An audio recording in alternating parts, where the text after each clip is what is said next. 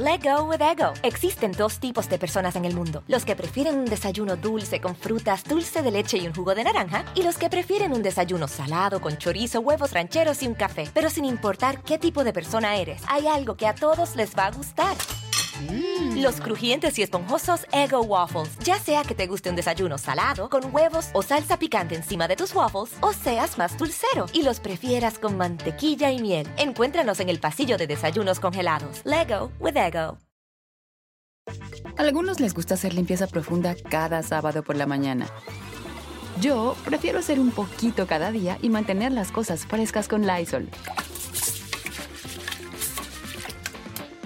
El limpiador de inodoros de Lysol ofrece una limpieza 2 en 1 al desinfectar el inodoro y el cepillo y eliminar el 99.9% de virus y bacterias. No solo limpies, limpia con Lysol. Hola, ¿qué tal? ¿Cómo les va? Me da muchísimo, muchísimo gusto saludarlos y bienvenidos sean todos ustedes a este canal que es el Philip, en donde los invito a que si tienen la oportunidad, por favor, suscríbanse, regálenos también un comentario y un like, eso se los agradeceremos muchísimo, muchísimo. Y por supuesto que miren, les tenemos una historia preparada para esta noche. Ay, Dios mío, es una de esas historias tiernas, bonitas, eh, inspiradoras, obviamente, claro que sí, porque miren, les voy a platicar algo. Hablar de la tucita, híjole, pues, pues yo creo que estamos hablando de la hija que todas las familias mexicanas les hubiera gustado tener en algún momento, ¿no? Una niña traviesa, una niña inquieta, un figurón además de todo de la época de oro del cine mexicano, una niña, bueno, es un prodigio definitivamente en el mundo de la actuación, pero también sabía declamar, también sabía todo esto que tenía que ver con, con el arte de la, de la voz, de la declamación. Y fíjense ustedes que también le gustaba todo el rollo de la cultura. A diferencia de Sergio Mayer, ella, sin ser diputada y sin ser nada, nada, nada, nada, ella tuvo la oportunidad de ayudar a mucha gente a través de la cultura. Les voy a platicar de su, del gran amor de su vida, la forma en la que se fue, la forma en la que se fue ella, pero miren, antes de irse dejó una petición muy, híjole, pues ¿cómo podríamos decirlo? Pues miren, diríamos en, en, México y en un lenguaje muy coloquial, muy fumada, una idea que de pronto ella dijo, así quiero que se hagan las cosas. Santo Dios, pues bueno, pues ahora sí que cada quien sus deseos y pues está muy bien, digo, si así lo pensó, pues obviamente está padre, pero mire, les voy a platicar absolutamente todo. Desde antes que naciera toda su historia de vida, la famosísima Tosita María Eugenia Llamas. Les voy a contar absolutamente todo de su familia y también sus últimos momentos difíciles, complicados, pero que ella con ese sentido del humor, bueno, hizo de verdad yo creo que, con, las, con las películas que María Eugenia hizo, se consagra como, como, una de las actrices infantiles más importantes en toda la historia del cine mexicano, en toda la historia. Y miren que trabajó con los hermanos Almada, ¿eh? con Mario Almada, por ahí anduvo este, también trabajando, hizo telenovelas, en fin, una carrera bastante, bastante importante, pero además de todo, les voy a platicar cómo es que llegó a trabajar con Pedro Infante, a trabajar con Doña Sara García, a trabajar con Blanca Estela Pavón, oigan, puros figurones de aquella época y no, no le fue nada sencillo, pero les voy a decir cómo es que una niñita chiquitita que no tenía nada que ver su familia con el mundo de, la actuación, con el mundo de, de, la farándula, de pronto un día se enfrenta a estos monstruos de la, de la actuación. Pero ahora sí, vamos a platicar de este personaje, nada más ni nada menos que de la carismática y muy amada y muy querida Tucita. Oigan, yo, yo, creo que no importa de qué generación seamos, ¿no? Si, si nacimos en los 50, 60, 70, como yo, 80, 90, 2000, no importa. Seguramente cuando, cuando hablamos de la Tucita, todo el mundo sabemos quién es. Porque miren, si no es por los abuelitos que nos ponen los tres este, huastecos, que nos ponen las películas donde ella salía, Claro que la ubicamos perfecto. Y las famosas frases, además de todo que decía la Tucita, bueno, pues oiganme ustedes, muy, muy, muy buenas, ¿no? Fíjense, la, la famosísima Tucita, esta niña llamada María Eugenia Llamas, ya no vive. Ella murió desafortunadamente en el 2014, pero si ella estuviera viva al día de hoy tendría 77 años. Ya también sería una persona pues grande. Imagínense ustedes una Sara García. No, bueno, pues ya obviamente muchos más años. Resulta, fíjense nada más, ella no era mexicana, bueno, sí nació en México, pero sus padres no eran mexicanos. Fíjense ustedes que su papá de, María Eugenia era un español y un español que allá en justamente en España tenía familia que se dedicaba a la medicina y, y gente muy prominente, muy, muy, muy importante allá en España, pues digamos que estaban muy, muy a gusto. José María Llamas, el nombre de su papá. Eh, y fíjense que doña María Dolores era una, su mamá era una persona eh, de origen francés, pero con ascendencia rusa.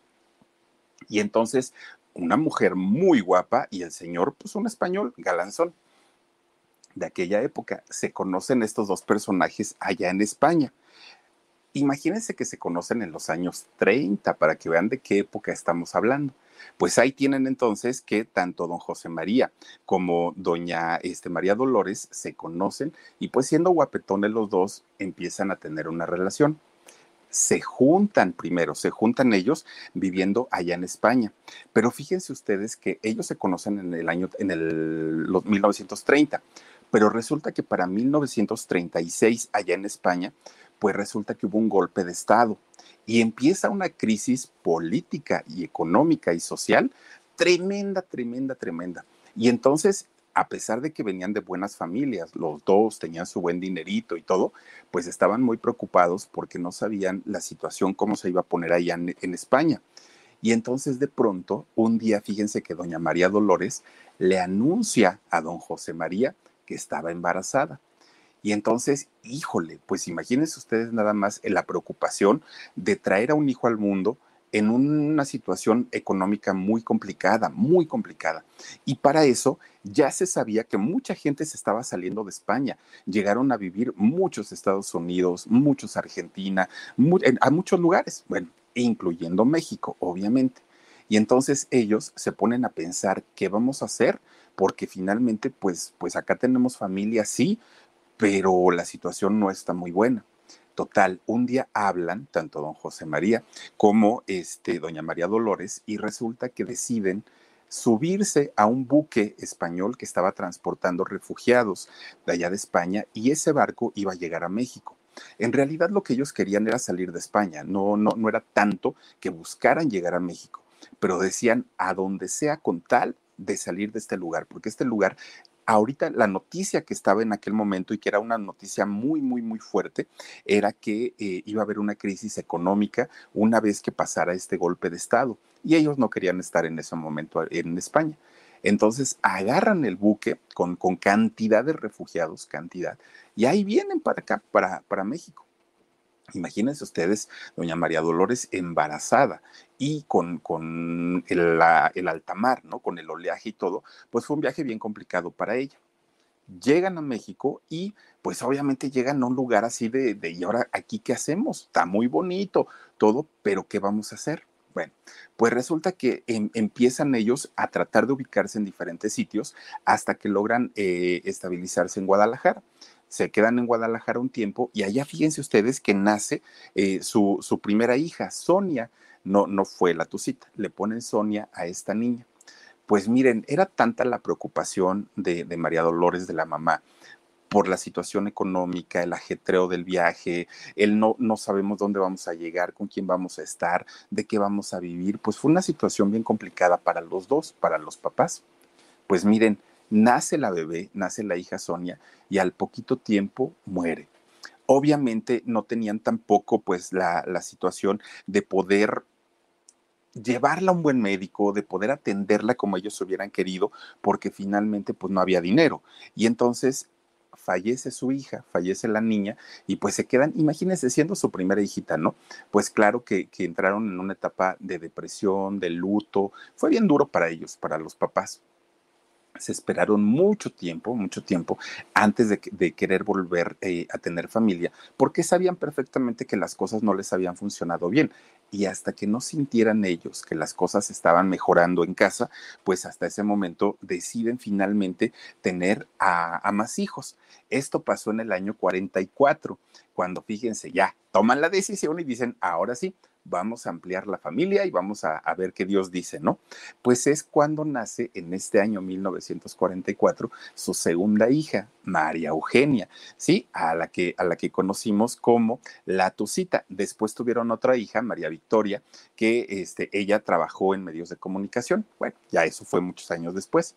Pues miren, siendo muy chiquitas, las dos hermanitas tienen otro medio hermano que es actor también, que es eh, José Ángel Llamas, pero él solamente es hijo del papá, es medio hermano de ellas. Bueno, pues resulta entonces que siendo muy chiquitas ellas, fíjense ustedes que los papás empiezan siempre, siempre en sus pláticas a contarles todo, todo, todo, eh, pues lo que habían hecho para poder llegar a México cómo vivían en España, lo que hacían allá, cómo llegaron en barco, lo que habían batallado y dentro de toda esa historia que le contaban a las dos niñas, tanto a María Victoria como a María Eugenia, era el asunto de su hermanita. Siempre se los contaban, pero su mamá se lo contaba de una manera que las niñas, sin haber conocido a su hermanita Sonia, pues les daba mucha tristeza y mucha melancolía. Entonces, siempre que era la plática, terminaban llore y llore y llore y llore y llore, porque no entendían, pues porque ya no estaba su hermanita con ellas.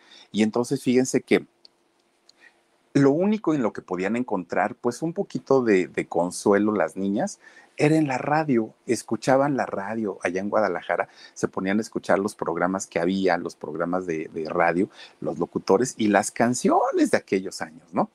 Incluyendo obviamente canciones de Pedro Infante y todo lo que sonaba en aquel momento. Había una, una estación muy importante, muy famosa, que era la XQ, también allá en Guadalajara. Pues resulta que eh, un día estaban las hermanitas, tanto María Victoria como María Eugenia, estaban escuchando la radio.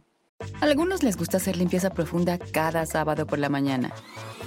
Yo prefiero hacer un poquito cada día y mantener las cosas frescas con Lysol.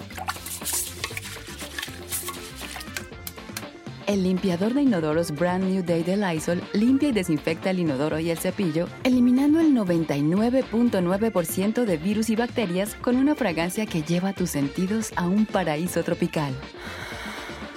No solo limpies, limpia con Lysol. Ya empieza a palpitar esta cosa.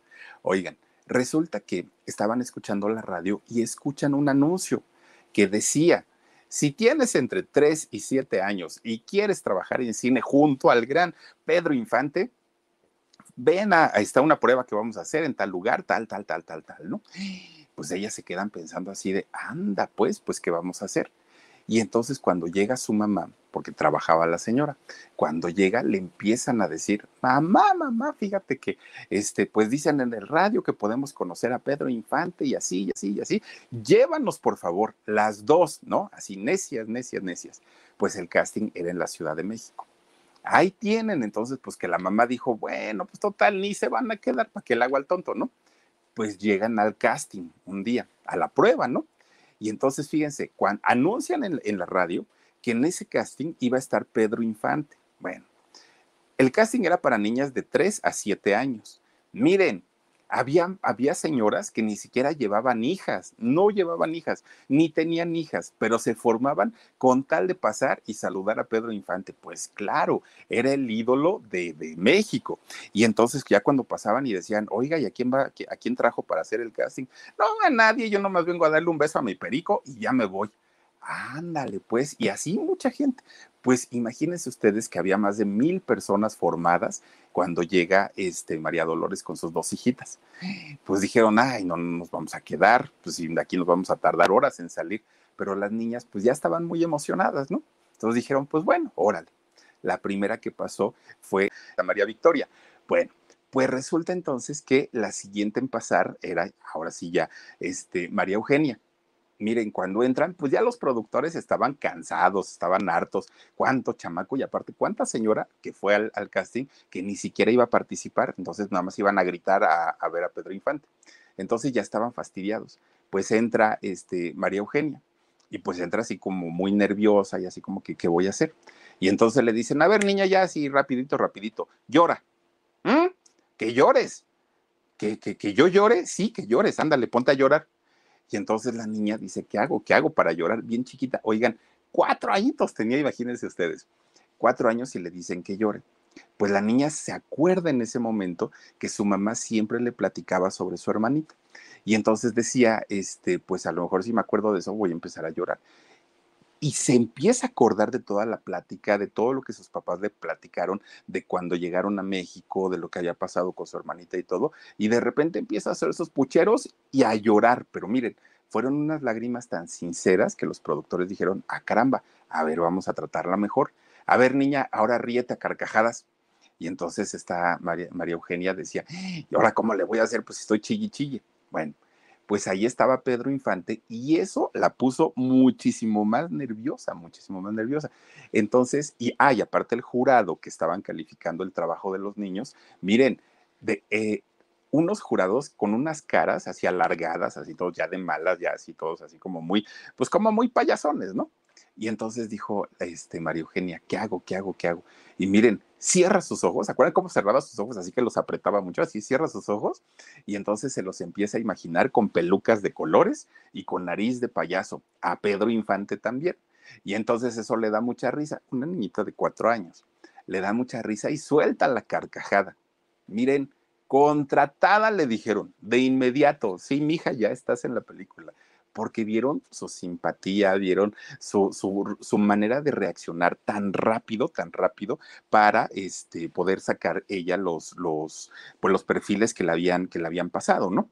Y entonces fíjense ustedes que María, María Eugenia, ella no lo sabía, no lo sabía en ese momento, pero ella había utilizado un método de actuación que se llama el método Stalinavsky. Y entonces este método consiste en traer recuerdos vividos por, por la persona para poder reír, llorar, gritar, para hacer todo esto, traen recuerdos, pero miren, dicen que es muy lastimoso, porque obviamente al recordar cosas que no son tan bonitas para poder llorar, pues obviamente la mente se va desgastando. Existen otros métodos, pero este método este, todavía es muy ocupado hasta el día de hoy. Pues resulta que ya ni sabía, ¿no? Ya no, no, no, no estaba enterada, pero lo había utilizado finalmente este, eh, este método. Pues miren, finalmente, ¿qué creen? Le dicen, tu, tu trabajo va a ser junto a Pedro Infante y Blanca Estela Pavón, que en esos años, oigan, ellos dos eran, bueno, la figura del, del año, la pareja del año pues no, no, ni siquiera podemos decir eh, Cristian Nodal y Belinda, porque no, no, no, no, no. Acá era una cosa de ligas mayores, acá era una cosa totalmente a lo grande, ¿no? Eran los ídolos de todo un país. Blanca Estela Pavón y Pedro Infante. Y entonces resulta que llaman a su mamá, a doña María Dolores. A ver, señora, véngase para acá, vamos a ver lo del contrato, vamos a platicar ahora sí todas las cláusulas de, qué es lo que va a hacer su hija. ¿Está bien? Miren, cuando empieza a leer el contrato, pues dijo, sí, la verdad es que, pues digo, lo que le van a pagar está excelente, va, va, a trabajar con grandes actores, le van a enseñar aparte de todo, está muy bien, ¿no? Ahí va y firma la señora. Pues dijo, pues órale, de aquí somos, mija, de aquí al triunfo. Y sí, bueno, la citan después para que ya lleve a la hija y empiecen con los ensayos. Bueno, le dan el guion a doña María Dolores. Le dice, mire, ahí el, el, guion de lo que tiene que hacer su hija. Váyaselo leyendo usted también para que ella vaya aprendiendo. Sí, está bien. Cuando de repente, miren, pega el grito, pero así el grito, el grito, el grito, la mamá de, de, la Tucita, que por cierto, el nombre que le iban a poner en aquel momento al personaje de María Eugenia era la Tusa. ¿Y por qué la Tusa? Porque se trataba de una niña que no tenía miedo a nada, a nada, nada, y que era así, pues como Juan Pistolas, ¿no? Muy valiente. Entonces, decirle Tucita a una niña valiente, pues como que no pero cuando la vieron con esa carita de inocencia, de picarona, de todo, dijeron, ay no, suena muy fuerte y muy agresivo la tusa, mejor la tucita. Así se le queda. Bueno, cuando la señora doña María Dolores, que dice, ay sí, así decía, cuando sea grande te voy a matar, oigan, no, bueno. Y fíjense, resulta entonces que le dan el guion a doña María Dolores. Cuando lo empieza a leer, avienta las hojas, pega el grito y dijo, ¿cómo se les ocurre? Claro que mi hija no va a hacer eso. Oiga, pues, ¿qué leyó? Aquí dice claramente que mi hija va a jugar con una víbora y que va a jugar con tarántulas. Estarán locos, oigan, tiene cuatro añitos, no me frieguen, decía la señora, ¿no? No, no, no, y no. Pues sí, señora, pero usted ya firmó. Pues sí, pero yo no había visto el, el guion. O sea, ¿cómo creen? No, bueno, se puso, miren, de verdad, yo creo que como cualquier mamá, o sea, tampoco fue culpa de ella, ¿no? Se puso tan intensa la señora que de repente le dijeron, a ver, entonces, ¿qué propone, señora? Esas escenas tienen que ir porque tienen que ir. El director, el productor, ya dijeron que son escenas que son básicas, es el punto alto de la película. ¿Cómo cree que las vamos a quitar? No, pues hay que hacer otra cosa. Entonces ella dijo, bueno, ¿y que no tienen utilería? ¿No tienen cosas así de goma, de plástico? No, pues sí, pero es que no se va a ver tan real. Pues a mí me dolores y dice, ay Dios mío, bueno, por lo menos me hicieron caso, qué bueno que leí, porque si no, hubieran estado las cosas más complicadas. Entonces ya la deja que se queda ahí este, en, el, en el foro que estaban en los ensayos. Entonces ella se va a la cafetería y pues se va a comprar su cafecito en lo que estaban ensayando. Dijo, ahorita regreso. Miren, cuando va regresando, le dicen, ay, este doña María Dolores, ni entre, por favor, mejor quédese aquí afuera y nos esperamos. No, pues si yo quiero ver a mi hija, ¿cómo cree que me voy a quedar aquí afuera? No, pero ya vamos a acabar, mejor aquí espérenos tantito, ahorita se la traigo. ¿Qué? Pues empezó a desconfiar. ¿Qué me la traen y qué? Las hilachas, ahí voy para adentro. Cuando va entrando, miren, la tosita ya tenía la chabela, que es esta víbora, ya tenía la chabela, pero toda enredada en el pescuezo, tenía la tarántula que le estaba caminando por, por las manos. Y la mamá pega el grito en el cielo. ¿Cómo si ustedes me aseguraron que no? Bueno, se arma ahí, decía un amigo mío, la de Dios Padre, ¿no? Pues imagínense ustedes ahí a, la señora viendo que su niña traía de verdad a la chabela enredada en el pescuezo y las, y las tarántulas ahí caminándole. Entonces ya le dijo el director, le dijo, ¿sabe qué pasó? Que cuando estábamos trabajando nosotros con Pedro, con Blanca y estábamos haciendo escenas, no nos dimos cuenta y la niña, como ya teníamos preparados a los animalitos, pues la niña fue y no quiso jugar con, los, este, con los de plástico. Ella fue y destapó los envases donde estaban los de adeveras y cuando nos dimos cuenta ya las andaba trayendo en las manos y entonces, pues sabe que ella ahora ya no quiere actuar con, con, los de plástico. Ella dice que quiere a fuerza los que son reales. Híjole, pues imagínense, ya no se los querían quitar porque la niña lloraba cada que se los quitaban. Y pues la mamá dijo, ay Dios mío, pero a ver, explíquenme entonces qué animales son, porque yo tampoco quiero que, que le vaya a pasar algo. A algunos les gusta hacer limpieza profunda cada sábado por la mañana. Yo prefiero hacer un poquito cada día y mantener las cosas frescas con Lysol. Las toallitas desinfectantes de Lysol hacen súper conveniente limpiar superficies como controles remotos, tabletas, celulares y más, eliminando el 99.9% de virus y bacterias. No solo limpies, limpia con Lysol. Y entonces le explicaron que la chabela en la película era una víbora de coralillo, que las víboras de coralillo en México son muy, muy, muy venenosas, mucho, muy venenosas. Pero la que salía en ese momento era una víbora de agua, una culebrilla de agua, entonces que no era venenosa y además le habían quitado los colmillos, entonces que no había problema. Y las tarántulas que no eran venenosas. Entonces le dijeron tranquilícese, no pasa nada. Pues ya la señora se queda un, un poquitito más tranquila. Pero ya al momento de hacer la, la, la grabación, Fíjense que los pobrecitos animalitos que ya estaban muy estresados, no están acostumbrados a ver tanta gente y aparte de todo, súmenles la iluminación, el ruido, todo eso estaban muy estresados, entonces estaban muy agresivos, pero con todo y todo, la niña pues sacó uno de los personajes más importantes, más importantes del cine mexicano. Pues sí, miren ustedes, ¿se acuerdan cómo le ponía al coyote? Que era el coyote, ¿no? le ponía las tarántulas y cómo el, el, ¿quién, ¿quién, fue el que aventó a la Chabela? Su papá, ¿no? Que aventó a la Chabela y bueno, ella durmiendo, aparte con, con la víbora y todo. Pues la Tucita se gana el corazón del público. Esa película le valió una nominación al Ariel, que los eh, premios Ariel en aquellos años era el premio más cotizado del cine, el equivalente al Oscar, ¿no? En, en México pero era uno de los premios más importantes. No se lo ganó con la película de los tres huastecos. Dijo, no se lo dieron por la razón que haya sido, pero lo que sí se ganó pues fue el corazón del público. Ahora, lo que sí, sí se ganó el Ariel que fueron como dos o tres años después, cuando hace otra película, ahí ya le dan el premio. Pero en, en la de los tres huastecos, que todo el mundo pensaba que el premio a mejor actriz infantil se lo iba a llevar la Tucita, pues no le dieron absolutamente nada.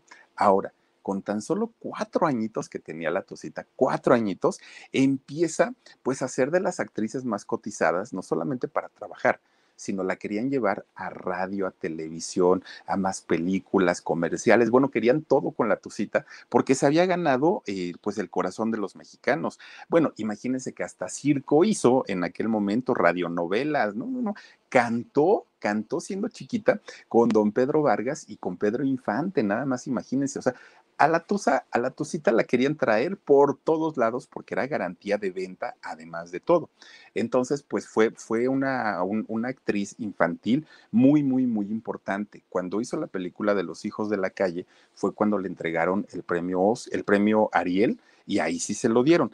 Que en aquel momento, fíjense ustedes que la tucita, cuando le dan el premio, ella no sabía ni qué era, ni por qué se lo daba, ni nada. Pues ella dijo, ay, quién sabe para qué es este muñeco. Oigan, Dicen que llegó a su casa y lo metió a la caja de sus juguetes y que andaba jugando como si fuera su Barbie o como si fuera su Ken, que no le dio importancia. Y obviamente la mamá, pues también decía, bueno, si ella quiere jugar, pues que juegue. Es de ella, se lo ganó, no le dio la importancia. Todavía cuando tuvo hijos, el, Ariel se los daba para que jugaran los niños. Ya hasta después, cuando empezó a recoger todos sus premios, los puso en una repisa ahí en su casa, pero ya estaban todos maltratados, todos, todos, todos abollados por todo el uso que les habían dado. Pero bueno, pues fíjense ustedes que en estos años 50, cuando, e, cuando empieza a trabajar ya fuerte y en la, en la época de oro del cine mexicano, pues resulta que hace más películas como El Seminarista, que hizo también por ahí con, con Pedro Infante, y pues obviamente todo esto le representó éxito en todos los sentidos, incluyendo el, el, económico. Y como sabían perfectamente que era la niña, que no le tenía miedo absolutamente a nada, pues sí, era valentona, ¿no? La tosita. Pues de repente un circo la contrata. Y entonces pues, la mamá dijo, bueno, pues si saben perfectamente que mi hija es un talento, me la van a cuidar y me la van a cuidar con todo. Bueno, pues doña María Dolores no aprendió la lección de lo que le hicieron en la película de los tres huastecos. Resulta que la contratan para el circo, firma el contrato la mamá y ahí tienen que la tosita, ¿no? Llega a trabajar al circo un día, pues la arreglan así de colores y estrellitas y muy, muy, muy bonita. Se le llegó a conocer también como la reina de los payasitos. Bueno, pues la arreglan muy bonito la Tucita y eran llenos totales porque todo el mundo quería conocerla en persona. Miren, resulta que un día eh, la, llevan a los ensayos y todo, todo muy bien. Pero resulta que ya para el estreno sale una persona con una bocinota, un altavoz, y empieza a gritar, pásenle, pásenle, a ver a la niña que aguanta el peso de un elefante, algo nunca antes visto y todo. Y empieza a gritar el otro como merolico, y la señora doña María Dolores dijo, ay, ¿cómo que va a aguantar mi hija el peso de un elefante? Pues ni que fuera qué. Oigan, de repente van a hacer el, el acto circense y llaman a la niña, la llevan al centro de, del, ¿cómo le llaman? A no, es, no es pista, eh, tiene, otro nombre, el, pues creo que sí es pista, ¿verdad? El de los circos, y la ponen en el centro, ¿no? Y le dicen, ay, acuéstate, niña, acuéstate, tú tranquilita. ¿Para qué? Oh, tú acuéstate, no pasa nada. Y entonces la acuestan y le dicen, no te vayas a mover porque donde te muevas, mira, pones nervioso al elefante y en una de esas te deja como tortilla. Y la niña decía, pero ¿por qué me va a dejar como tortilla? Tú, cállate porque ya vamos a empezar. Empiezan los tambores, ¿no? Así el redoble, ¡pum! Y va saliendo un elefantote, pues así adornado, ¿no? También el, el elefante. Va saliendo, va saliendo. Era un elefante entrenado, obviamente, que lo entrenaron con otra persona. Pero resulta que visualmente, visualmente daba la impresión de que pisaba a la tosita y seguía caminando. Y entonces resulta que el elefante en la realidad nunca tocaba siquiera a la persona. O sea, había un espacio muy grande en donde no la tocaba, pero visualmente el efecto que daba era que sí. No, bueno, pues imagínense ustedes, la tusa gritaba porque pues decía, Dios, me va a pisar el elefante. Con la tremenda patota tapaba casi todo su cuerpecito de la niña. La mamá, pues bien molesta también, ¿no? Porque decía, ¿cómo le están haciendo eso a mi hija? Pero finalmente, pues miren, hizo este tipo de trabajo. La Tucita era tanto el éxito que la querían llevar a todos lados. Al día de hoy, si esta escena del elefante la quisieran hacer, sería imposible Primero por el cuidado la protección a los animales, ya no están permitidos en el circo, pero además de todo, imagínense ustedes el, riesgo en que ponen la vida de un, de un, menor de edad tratando de pasar a un animal de esta, del cuánto pesará un elefante, imagínense ustedes, claro que era muy riesgoso y muy peligroso, pero la gente, bueno, alucinaba viendo a la tucita ahí en el, este, en el circo y ahí estuvo bastante, bastante bien. Bueno, pues ella seguía trabajando, ¿no? Seguía haciendo sus películas, seguía tratando de, de pues, de hacer su trabajo en la actuación pero fíjense que conforme fue creciendo, obviamente va cambiando y van cambiando los rasgos físicos de una persona y el trabajo empezó a disminuir. Llegan los años 60 y para los años 60 ya estaba entrando una nueva era del cine en México. Miren, ya se veía distinta. Empieza a entrar ya una, una etapa diferente del cine, que de hecho fue la etapa de los rockeros, los rock and rolleros, aquellas películas de Enrique Guzmán, de Angélica María, de César Costa, de Johnny Laboriel, de todos ellos, y ya el cine de oro de México, pues ya ahí iba prácticamente de salida. Entonces lo que hace María Eugenia es irse a vivir a Monterrey. Se va a vivir a Monterrey y estando allá, pues ella sigue todavía trabajando, de hecho trabajó en la radio, le seguían haciendo entrevistas en la televisión, la seguían ubicando como la reina de los payasitos, en fin, trabajo no le faltó a la Tosita, estuvo ahí. Bueno, pues fíjense ustedes que estando allá en Monterrey, resulta que un día le piden una entrevista y ella dijo que sí, muy linda, muy, muy, muy amable. Ella dijo, sí, está bien. ¿Quién me va a entrevistar?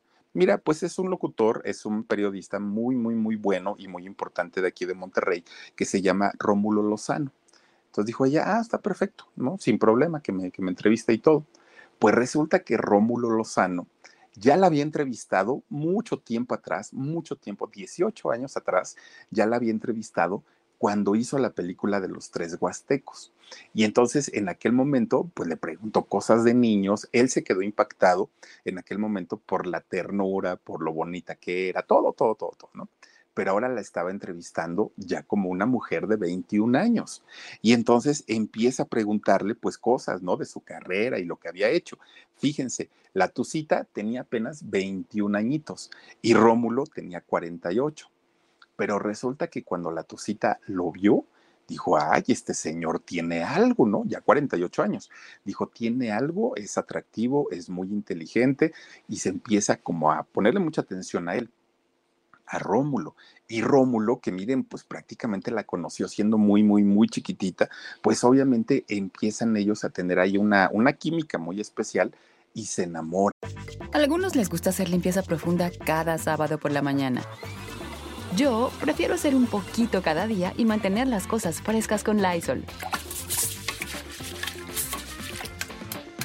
El limpiador de inodoros de Lysol ofrece una limpieza 2 en 1 al desinfectar el inodoro y el cepillo y eliminar el 99.9% de virus y bacterias.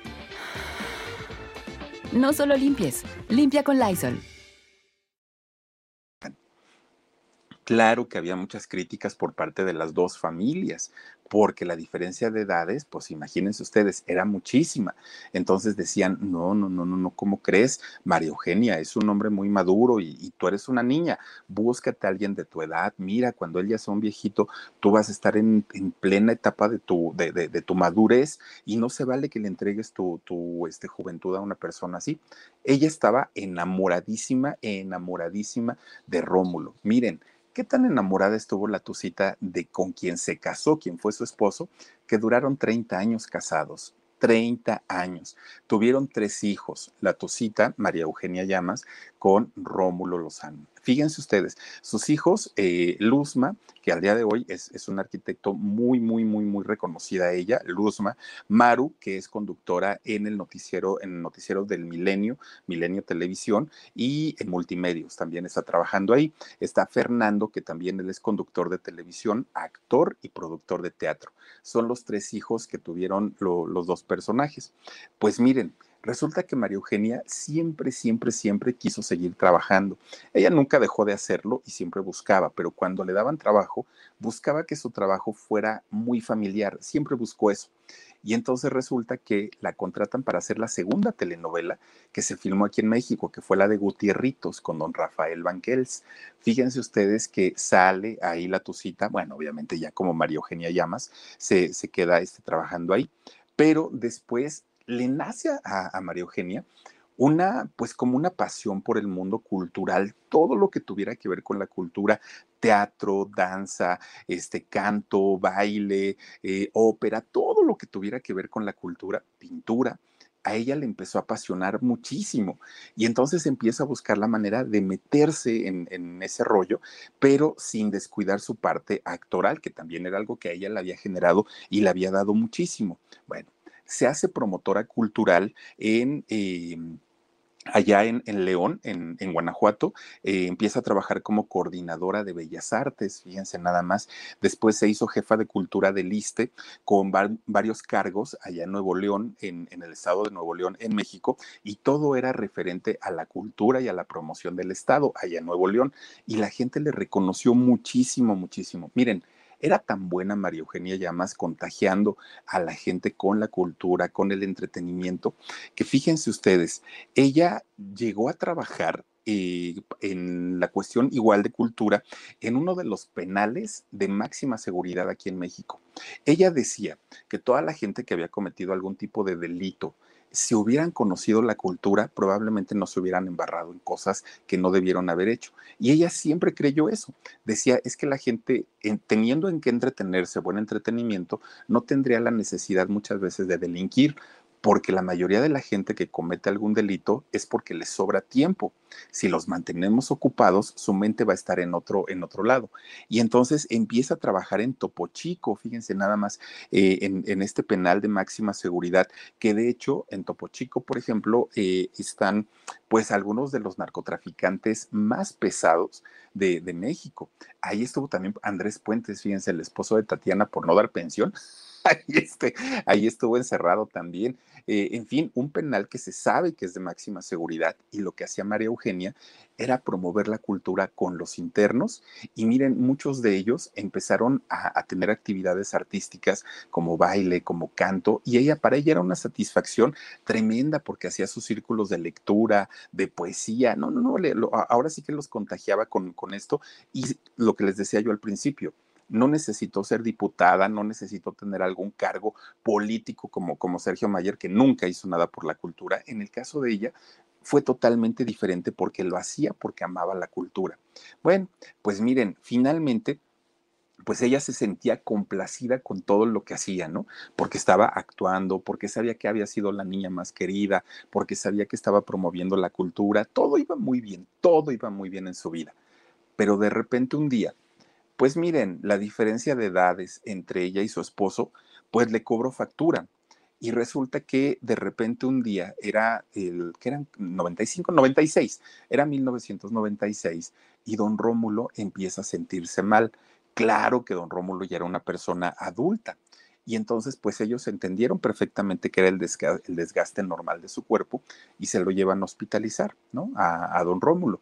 Toda la familia estuvo muy, muy, muy, muy, muy al pendiente de él. Lo cuidaron siempre sus tres hijos y también la Tucita. De hecho, se turnaban y nunca estuvo solito en el hospital don Rómulo. Todo el tiempo estaban ellos al pendiente.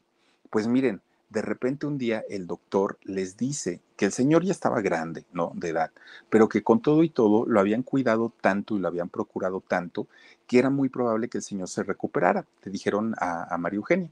Entonces ella, pues, pues entra a, este, a verlo y le dice, oye, fíjate que pues ya los doctores me dicen que probablemente te van a dar de alta, ya todo está muy bien y todo, ah, qué bueno. Dice, entonces déjame ir a ver nada más que me den algunas hojas que necesito que firme y regreso contigo le dijo a Rómulo, sí, está bien. Se va a la Tucita, regresa otra vez al cuarto de hospital y cuando regresa le dice Rómulo, oye, me quiero dormir un rato, tengo mucho sueño. Sí, está bien, duérmete, yo aquí voy a estar. Se sienta en el sillón junto a su marido y ya no despertó ya no despierta el Señor y pues imagínense ustedes, el padre de su hijo, de sus hijos, 30 años casado con, con él, casada con él, pues obviamente para ella fue un trancazo terrible, terrible, porque pues para ella había sido el gran amor de su vida, ¿no? Murió de un infarto Rómulo y aparte de todo, fue un gran promotor también del trabajo de, María Eugenia. Y entonces ella se pone mucho, muy triste, se deprime y lo único, lo único que pudo sacarla de la depresión y de la tristeza fue eh, el amor por sus hijos, que también estuvieron siempre muy al pendiente de, de su papá Bueno, pues como sea, pues dijo, bueno, pues ya total, ¿no? Pues ahora sí ya me quedé sola, mis hijos ya hicieron su vida, pues empieza ella a pensar muchas, muchas cosas. Pero resulta que, fíjense, tratando los hijos, tratando como de, de hacerlas sentir mejor y, y, de que estuviera en un lugar bonito, que estuviera en un lugar lindo, resulta que su hija Maru le dice, oye mamá, ¿y si te vas a vivir a Tepoztlán? Miren, Tepoztlán es un lugar bien bonito y muy cerca de la Ciudad de México. Es un, es un pueblito mágico, pero además de todo, es, es de estos lugares energéticos. Hay muchísimos, muchísimos negocios que tienen que ver con, con masajes, con aromaterapia, todo lo que tiene que ver con espiritualidad, con, con yoga, todo, es, es muy bonito, ¿no? Pues resulta que le rentan una casita muy bonita, muy bonita a la entrada de Tepoztlán. Y ella dijo, sí, sí, me voy, sin problema, ¿no? Pues resulta que esa casita que rentan estaba junto a la de Chabela Vargas, fíjense ustedes. Y, fueron vecinas, fueron vecinas durante cuatro años y María Eugenia se hace gran amiga de, de Chabela Vargas. Chabela Vargas tenía un jardín eh, compartido muy grande y muy bonito. Y en este jardín tenía a sus perritos, tenía dos perritos Cholos eh, los perritos, esta raza mexicana 100%, que son negros y sin pelo. Bueno, pues Chabela Vargas cuidaba ahí a sus, a sus perritos, ¿no? Uno de ellos se llamaba Joaquín y eh, Joaquín en honor a Joaquín Sabina. Y el otro se llamaba, ay, ¿cómo se llamaba el otro? Ahorita me voy a acordar cómo se llamaban sus perritos de, de este, de doña, doña este, Chabela Vargas. Bueno, pues ahí se iba María Eugenia, se iba la tucita con Chabela Vargas, cantaban, se echaban bohemia, platicaban, bueno, se la pasaban increíble. Ya luego la Tucita se iba para su casa otra vez. Bueno, pues pasan cuatro años y vuelve a hablar la Tucita con su hija Maru y le dice, ¿sabes qué? Pues ya disfruté mucho estar aquí en Tepoztlán, ya como que las cosas, este, pues ya no tengo más que conocer, ya me aburrí, me quiero ir de aquí. Ah, bueno, pues está bien, no pasa absolutamente nada. Lola, fíjense que Lola se llama la, la otra perrita de, que tenía Chabela Vargas y era en honor a Dolores Olmedo esta mujer que promovió muchísimo la obra de Frida Kahlo y de Diego Rivera. Bueno, pintores extraordinarios. Pues resulta entonces que le habla a su hija Maru. ¿Sabes qué, mija? Ya me quiero regresar a otro lado, llévame a otro lado, ya me cansé de estar aquí. Está bien, mamá, dice, pues ven empacando tus cosas en lo que yo llego por ti y a ver a dónde nos vamos. Sí, está bien. Pues llega la hija Maru llega por ella y le, le, ayuda a empacar todas sus cosas a la tucita, ¿no? Porque tenía algunas. Y resulta que le dice, ¿y a dónde te quieres ir, mamá? Y le dice la tucita, ¿sabes a dónde me gustaría regresar y pasar mis últimos años? En Guadalajara. Acuérdate que mis papás llegaron ahí, todo el rollo. Sí, está bien, sin problema. Entonces le ayuda a empacar todas sus cosas a la tucita y las cargan a la camioneta, ¿no? Y entonces agarran seis horas ¿eh? desde Tepoztlán para, para Guadalajara Ahí van, este, va manejando la hija Maru seis horas.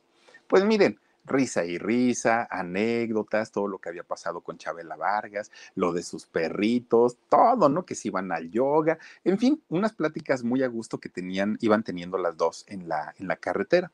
De repente empieza María Eugenia con que, ah, ya me cansé, me duele mi. A algunos les gusta hacer limpieza profunda cada sábado por la mañana. Yo prefiero hacer un poquito cada día y mantener las cosas frescas con Lysol. El limpiador desinfectante Brand New Day de Lysol limpia y elimina el 99.9% de virus y bacterias. Y puedes usarlo en superficies duras y no porosas de tu hogar con una fragancia que lleva a tus sentidos a un paraíso tropical.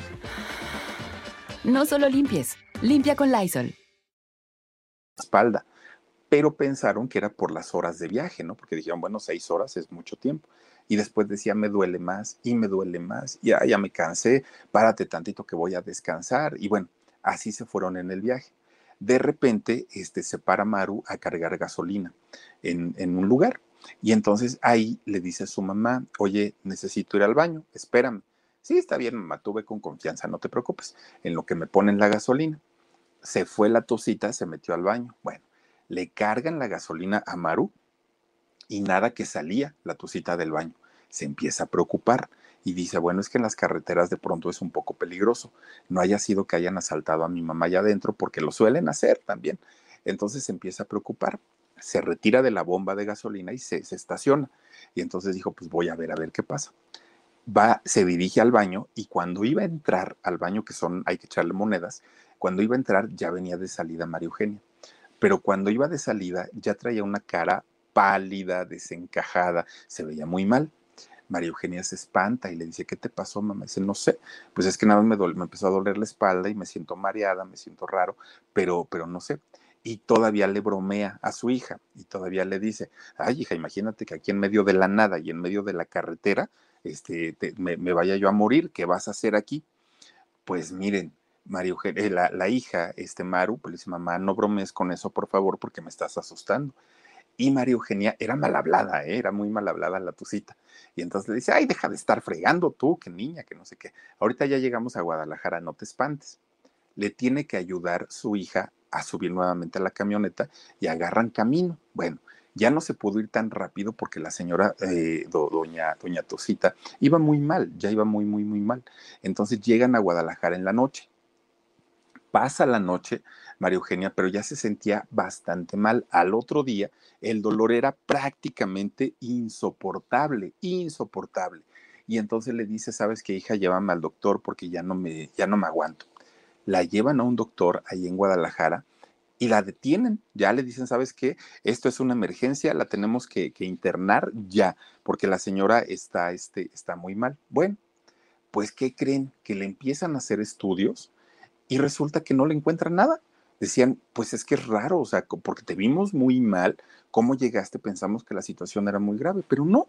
Entonces, pues yo creo que después de, de tenerte en observación, ya te vas a poder ir a tu casa, le dijeron. Ay, qué bueno, doctor, pues ya me siento mejor, dijo ella. Pues le pusieron suero, lo que ponen en los hospitales. Resulta que pasa eh, el tiempo y a las 2 de la mañana hablan con Maru y le dicen, ¿sabes qué? Tu mami ya se va, porque aparte pues ya, ya se siente mejor, no hay necesidad de tenerla aquí en el hospital, además aquí vaya a agarrar alguna otra infección y mejor pues, pues llévatela, porque pues ahí en tu casita va a estar mejor cuidada, no es nada grave lo que tiene y lo que sí vas a tener es que regresarla a, este, a revisiones, pero no pasa nada. Bueno, pues está bien. Se la lleva a su casa Maru y a la, en la mañana duerme la tucita. En la mañana eran como las 10 de la mañana y dice Maru, ¿ya se habrá despertado mi mamá? Pues yo espero que sí. Entonces va y le toca despacito la puerta. Sí, ya pásate, ya me levanté, ya me desperté. Miren, la tosita estaba como si nada le hubiera pasado, ¿eh? Como nueva, estaba como nuevecita. Ella estaba cantando y estaba queriendo salir y todo, vámonos de paseo y todo. No, mamá, pues si te acabas de poner enferma, ¿cómo crees que te voy a llevar? Pues es que yo ya me siento al 100%, estoy bien, bien, bien, bien, bien. Ni te preocupes, no tengo nada ay mamá, pues me da mucho gusto, pero sabes qué, mira, duérmete un ratito y este, ya el, si ya te despiertas mucho mejor, ahora sí vemos qué hacemos. No, hombre, ahorita yo quiero andar aquí en la casa y quiero bailotear y quiero andar ahí muy contento. Bueno, pues total, se, da, se llega a la tarde. Y en la tarde le dijo, ay hija, sabes que ahora sí ya me siento cansada, ahora sí me quiero ir a dormir un ratito.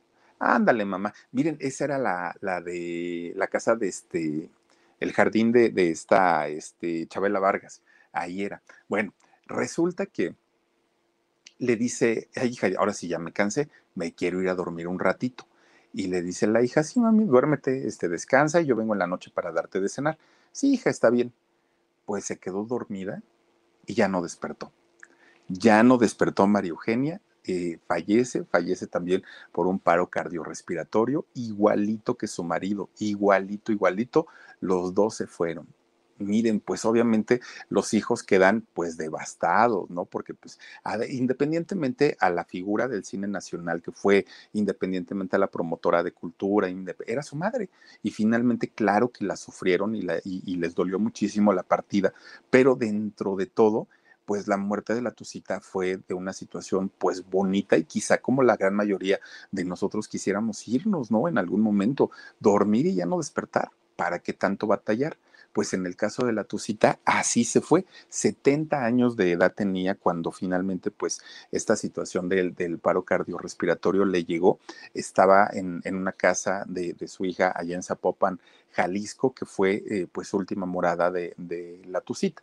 Miren, desde que ella era chiquita, chiquita, chiquita, chiquita, siempre, siempre le encantó la música, siempre y siempre fue fiestera, le encantaba bailar, le encantaba cantar, le encantaba que la gente la aplaudiera, pues finalmente una estrella, ¿no? Finalmente un artista. Pues antes de morir, la Tosita le dice a su hija, hija, cuando me toque irme, cuando yo me vaya, este, y ya estén cenizas, mis cenizas, métanlas por favor a unas maracas. Ay, mamá, ¿cómo vamos a meter tus son las maracas? Ay, sí, por favor. Y cuando se vayan de fiesta, mira, llévame y yo quiero seguir en la fiesta y quiero seguir cantando y quiero seguir bailando, pero no me quiero quedar solita. Ándame cargando adentro de las maracas. Oigan, las maracas son estos instrumentos prehispánicos que, que son semillas, finalmente, ¿no? Son eh, semillas y eh, tienen, hacen un sonido, como sonaja más o menos. Pues dijeron, le quitan las semillas a las sonajas y meten mis cenizas y ahí las dejan. La verdad, yo no sé si lo hicieron, la verdad, yo no sé si sus cenizas reposan dentro de unas maracas, pero ahí es donde le dijeron, a, donde la Tucita le dijo a su hija que dejara reposar sus cenizas. Fíjense nada más, una mujer de fiesta, una mujer de, de, de, de, alegría, una mujer que además de todo, uno ve sus películas todavía y de verdad que se enternece uno con, con esa naturalidad que tenía la Tucita para, para actuar. Realmente, miren, ahí están las maracas. Realmente muy, muy, muy buena actriz, muy buena actriz. Y sí estudió actuación después, pero en, en aquel momento era nato a ella le salía perfectamente y de manera naturalita la forma en la que ella actuaba. Fíjense nada más. Una historia bien, bien, bien interesante, bien padre y, y sobre todo pues muy aspiracional también, ¿no? Como una chiquilla, fíjense, queriendo hacer las cosas, lo hizo de una manera tan bonita que hasta el día de hoy, ¿cuántos años después? Seguimos hablando de la tosita. Pero aparte de todo, seguimos hablando con mucho cariño de ella, la seguimos recordando bonito, a pesar de que ya pues, desde el 2014 que no está con nosotros, pero con todo y todo, un figurón de la, de, de, la época de oro del cine mexicano. Pues ahí está, la historia, miren nada más, ahí está cómo tocan las maracas. ¿Se acuerdan de la canción de Joan Sebastián? Llevemos juntos serenata. Era que tú la guitarra y yo maracas. Esa, esas son las maracas. Oigan, pues vamos a mandar saludos para quienes esta noche nos acompañaron, cosa que agradezco muchísimo, de verdad que sí. Y a manera de gratitud, les mandamos saluditos con todo, con todo el cariño del mundo.